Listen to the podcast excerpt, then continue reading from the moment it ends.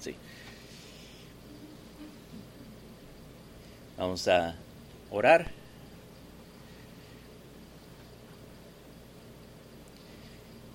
Señor, te damos gracias por este día y este servicio.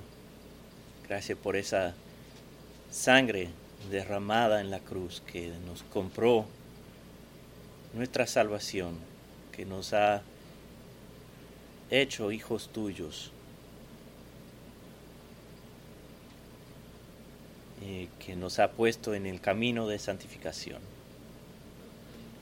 Ahora, sé con nosotros en este tiempo, al abrir tu palabra, háblanos a través de ella. Sé conmigo, ayúdame a poder proclamar tu palabra fielmente y que podamos todos ser alentados y amonestados y exhortados a través de tu palabra, por tu Espíritu. Pedimos todas estas cosas en el nombre de Cristo. Amén. El otro día eh, el pastor Billy me mandó un texto preguntando si podía predicar hoy. Y era natural, considerando la circunstancia en que él se encuentra. Entonces estaba tratando de pensar qué, qué traer.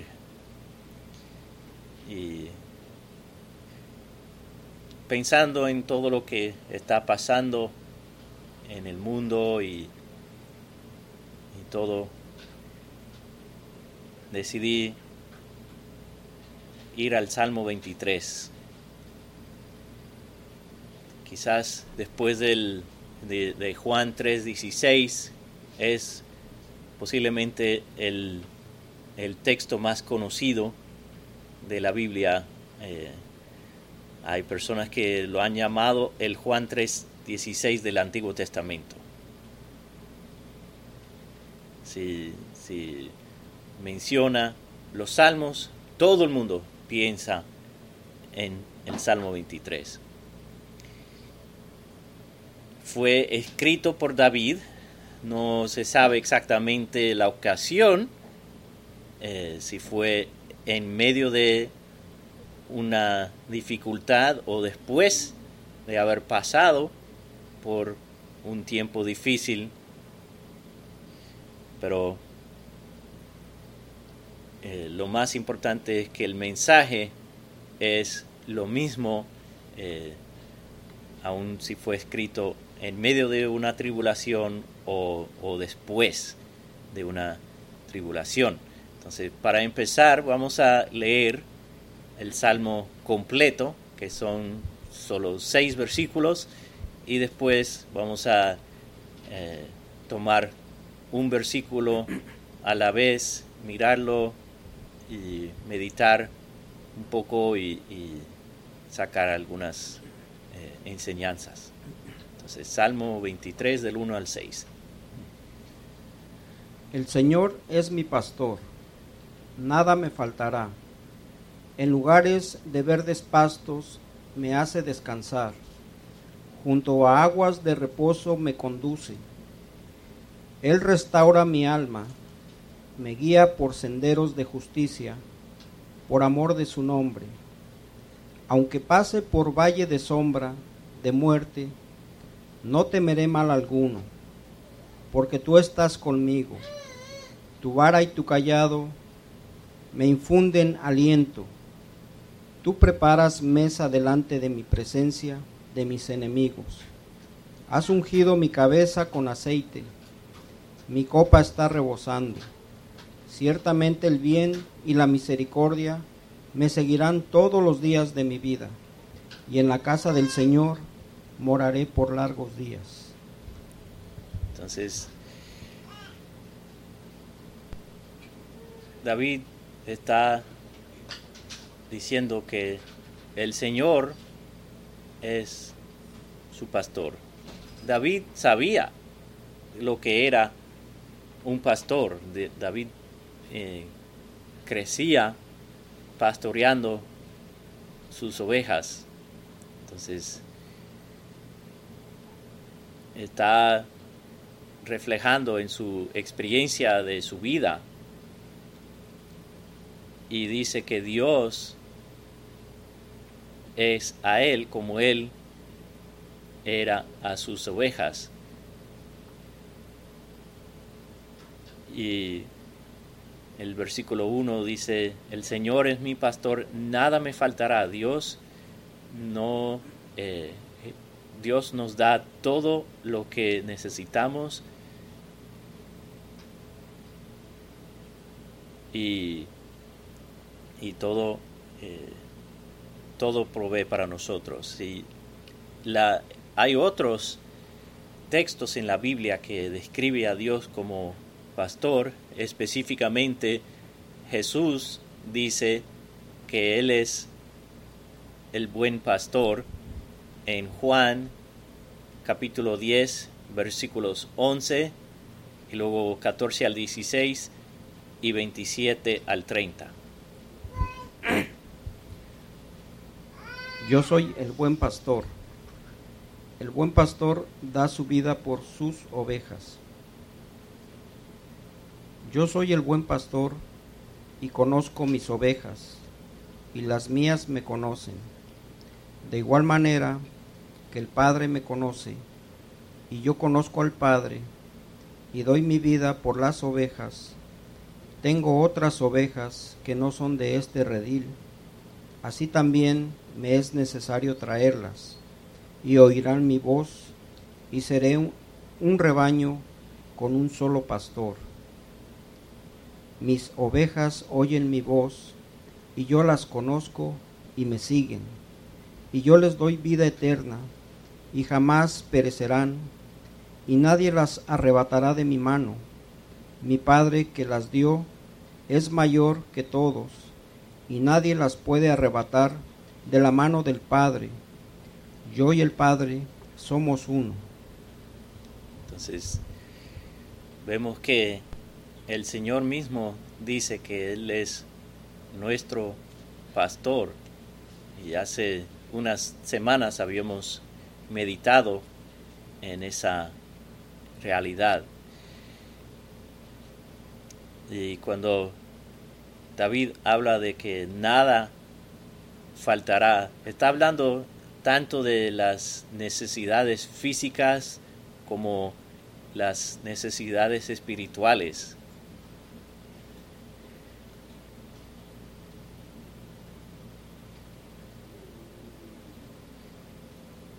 Y Pablo dice también que Dios suple nuestras necesidades.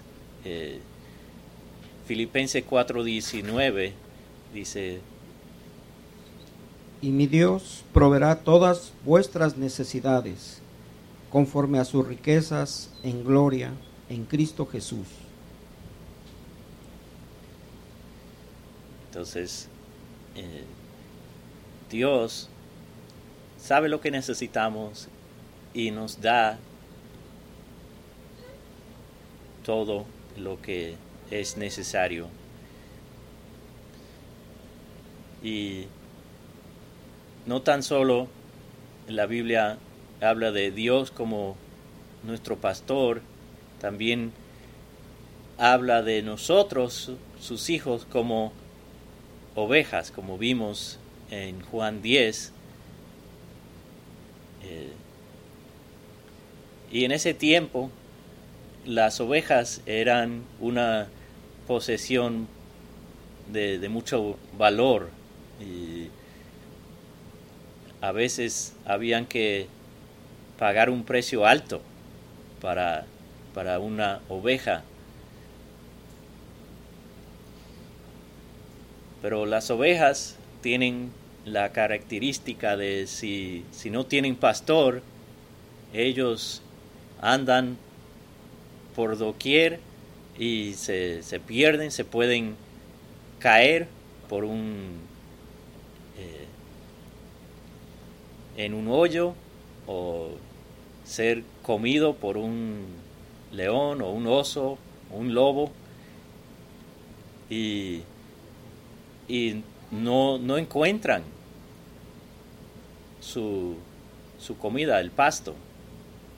Se pierden y se mueren. Como dice Isaías 53, eh, versículo 6. Todos nosotros nos descarriamos como ovejas, nos apartamos cada cual por su camino. Entonces, una oveja, si lo dejan solo, eso es lo que él hace. Él se va por, por donde quiera. Él, él, no tiene sentido de, de autoprotección. Él se va, y, pero tampoco puede encontrar el pasto que necesitamos. Dependemos, eso nos muestra que dependemos de Dios para darnos lo que necesitamos. Tal vez no nos da todo lo que deseamos, pero podemos estar seguros que lo que Él nos da es lo que necesitamos. Y debemos consolarnos en saber que nosotros somos las ovejas del Señor. Pero si, si alguien aquí no es hijo de Dios, no es oveja del Señor, no e, estas promesas no, no aplican es porque el Señor cuida de, de sus ovejas. Entonces debe clamar al Señor que, que te haga uno de sus ovejas. En el versículo 2 dice cómo Dios nos cuida, nos hace descansar en lugares verdes y junto a aguas nos, nos hace eh, descansar. Y esos pastos verdes, eh, esa es su palabra. Y nos guía por su espíritu. Debemos alimentarnos de su palabra. Debemos desarrollar el hábito de leer, de meditar, de estudiar su palabra y guiarnos por el Espíritu Santo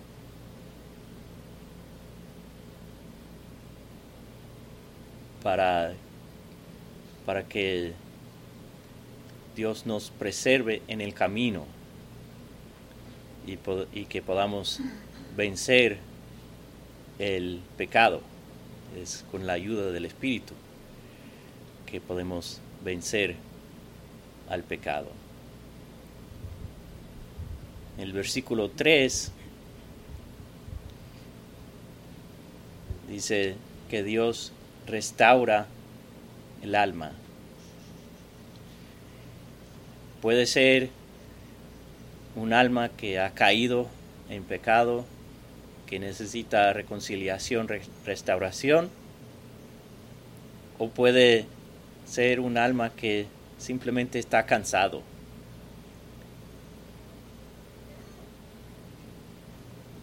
Y Dios puede utilizar diferentes cosas. Puede ser al leer la palabra, encuentra un versículo, puede ser un sermón, puede ser hablando con un hermano y, te menciona un versículo o un principio.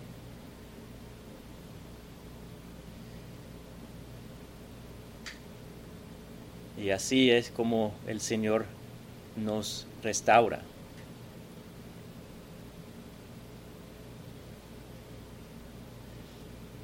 Y nos hace caminar en senderos de justicia, nos eh, pone en el camino de la santidad.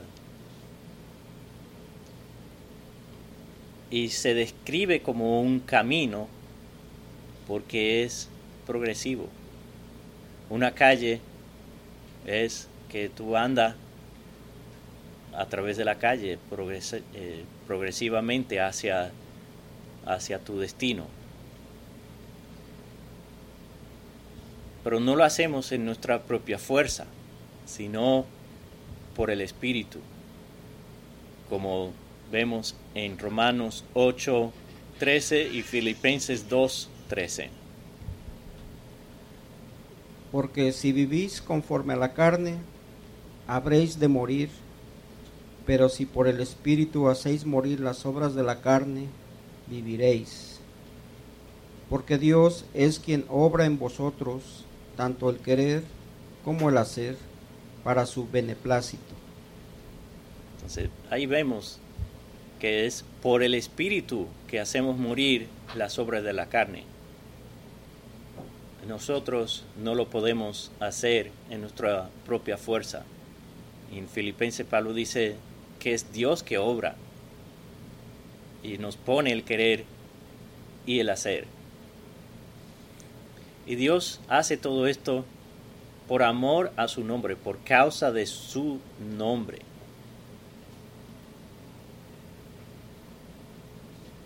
Y por eso no nos deja mucho tiempo en eh, esa condición de tener el alma caído o, o cansado Él viene y nos restaura.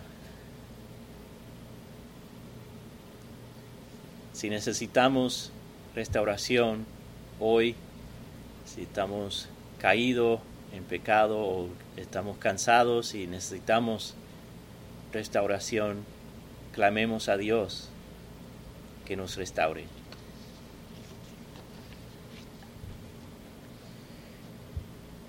En el versículo 4 Dice, aunque ande en valle de sombra de muerte, no temeré mal alguno. Y cuando estamos pasando por las dificultades más fuertes hasta acercando la muerte podemos estar tranquilos, podemos confiar en Dios, porque Dios está con nosotros. La muerte para nosotros es como una una sombra, como dice Pablo en Filipenses 1:21 que el morir es ganancia, es estar con Dios, no, no debemos temer a la muerte. Spurgeon dice, los peores males son los que no existen excepto en nuestra propia imaginación. Y muchas veces ese es verdad que Muchas veces tenemos mucho temor de lo que puede pasar y llega el momento y, y no pasa nada. Y entonces el Señor está con nosotros y podemos entregar nuestros tiempos en sus manos. En la última parte del versículo 4 habla de la barra y del callado. Y el pastor de ovejas tenía su barra para eh, una, una, cosa que usaban, eh, que hacían con la barra era para contar las ovejas. eh, como vemos en Levítico 27, 32. Todo diezmo del ganado o de rebaño, o sea, de todo lo que pasa debajo del callado, la décima cabeza será cosa consagrada al Señor. Entonces, la barra o el callado eh, básicamente son eh, muy parecidos. Entonces, usaban eso para contar. Y, vemos que una cosa que podemos ver cuando pensamos en la barra es que somos contados como, como ovejas o hijos de Dios. Pero también el callado se usaba, tenía una curva arriba y si una de las ovejas se iba por otro camino que se iba a desviar, el pastor podía extender su barra y agarrarlo para traerlo de nuevo al, al rebaño. Entonces, David está hablando de no tan solo ser contado como hijo de Dios, como oveja de Dios, sino también está hablando de la disciplina de Dios, que Dios nos disciplina, nos corrige y eso nos trae consolación, eso nos trae aliento, porque sabemos que Dios nos ama porque nos está cuidando, nos está disciplinando.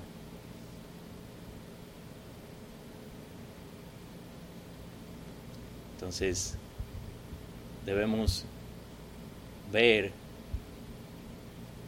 aún la disciplina de Dios como, como motivo de, de consolación, de aliento.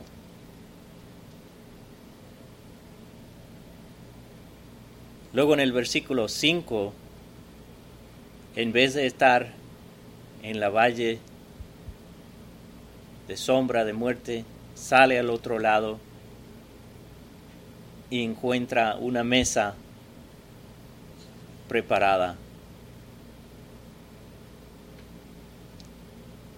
Dios muchas veces nos bendice públicamente.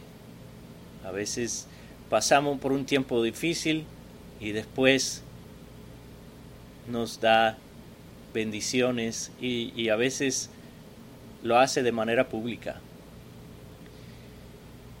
Y David habla de que Dios ha ungido su cabeza con aceite y en ese tiempo ser ungido era un gran honor y también eh, muy refrescante. Entonces Dios nos unge con eh, su gracia, con su espíritu.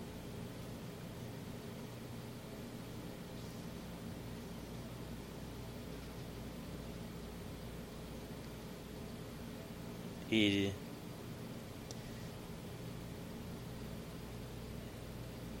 y no es simplemente por un día, sino está tan lleno que dice David que mi copa está rebosando, es en plenitud, no es solo un poquito, una merienda, no, es una cena que, que uno se siente a la mesa y la mesa está llena de platos, de copas, tiene toda la, la carne y, y, la bebida, el vino que uno pueda desear y es en sobreabundancia. En el versículo 6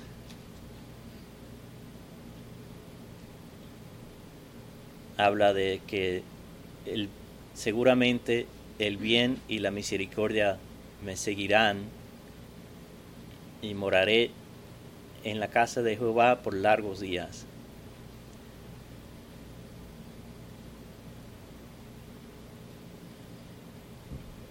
El Señor eh, nos guía y Él nos,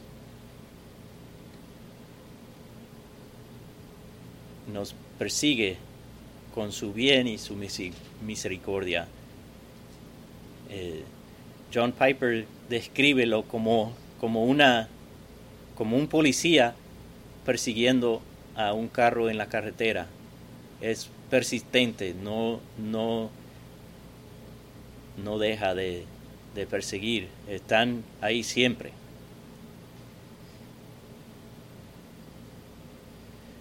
Spurgeon dice, el bien suple nuestras necesidades y la misericordia borra nuestros pecados. Entonces, Dios está siempre ahí, supliendo nuestras necesidades en su bondad y borrando sus, eh, nuestros pecados en su misericordia. Eso nos muestra la gracia de Dios.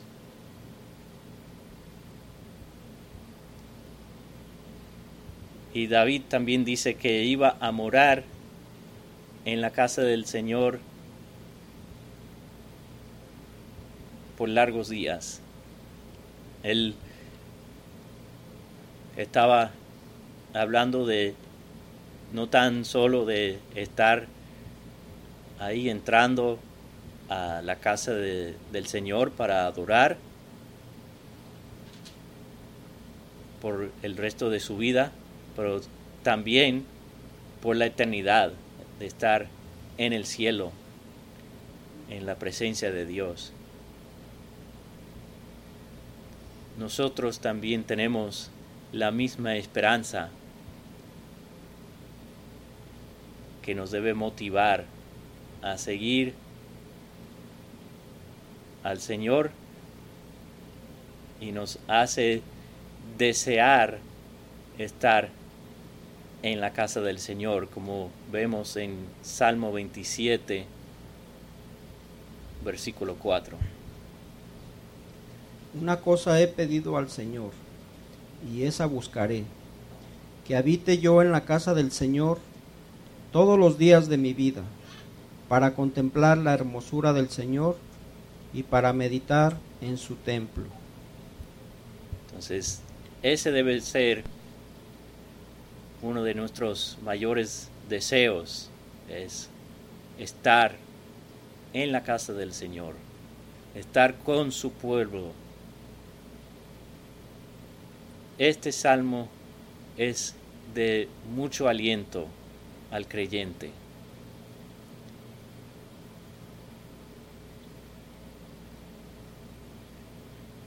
El Señor nos cuida y nos guía como un pastor hace con sus ovejas. Suple todas nuestras necesidades.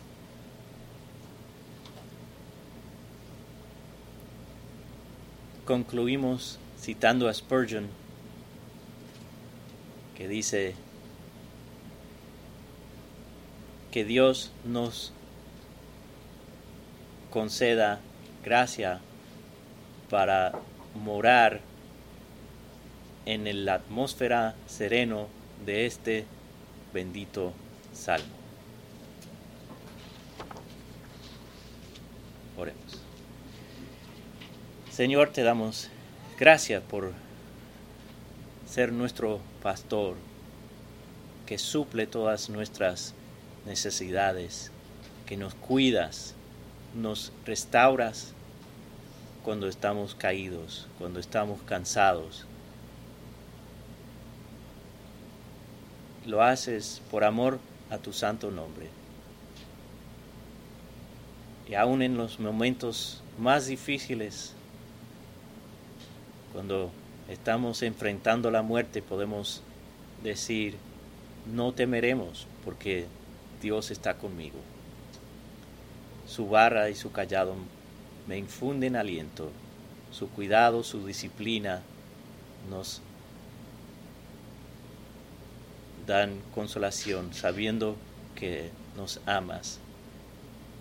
También gozamos en tus abundantes provisiones para nosotros, tus abundantes bendiciones para con nosotros. Y ayúdanos a, a desear morar en la casa de Dios por largos días, aquí en la tierra y por la eternidad en el cielo.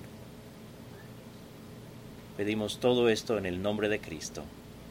Amén.